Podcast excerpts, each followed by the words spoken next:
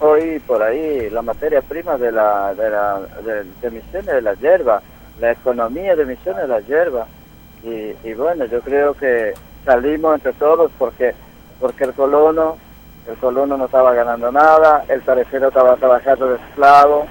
y yo creo que ya es momento que tenemos que salir a, a, pelear y discutir lo que toca cada uno porque realmente eh, la hoy a nivel mundial toman mate, todo el mundo toma mate, pero ¿dónde se produce el 70% emisiones? Entonces yo creo que tenemos derecho de salir porque tenemos que cuidar todo esto porque yo creo que si llega, llega a terminar la hierba de emisiones y van a dejar de tomar mate todo el mundo. Y, yo creo que eso hay que cuidar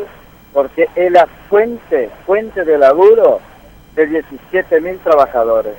Entonces yo creo que todos los trabajadores de la hierba dependen de eso, trabajan cinco meses,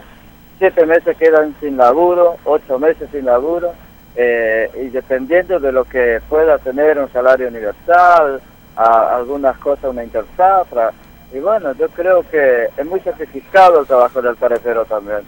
es lo que estaba diciendo ayer. Si alguien supiera cómo un tarefero sufre, el sufrimiento que da para el colono y el tarecero, el cosechero de hierba,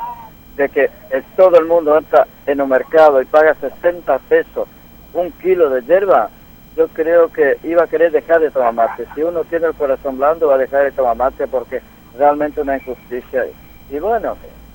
los tareferos el año pasado terminaron ah, cobrando 1,10 Ahora, estos días pasados estaban trabajando a 50 centavos eh, la tonelada, en vez de, de, subir, bajó. Entonces decidimos entre todos ver que los trabajadores no son esclavos, los trabajadores tienen que vivir dignamente y bueno, son cosas que uno con el trayectorio uno va aprendiendo, eh, uno sabe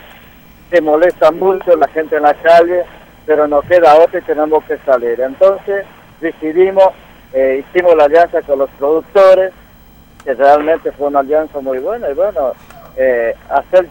ayer en Buenos Aires para que alguien tome carta en el asunto y que vea que no se hace política, no se está peleando otra cosa, sino que el derecho del colono y del, trabajador, del productor y del trabajador que, están pagando el, el derecho de piso hoy y que los grandes se llevan todo.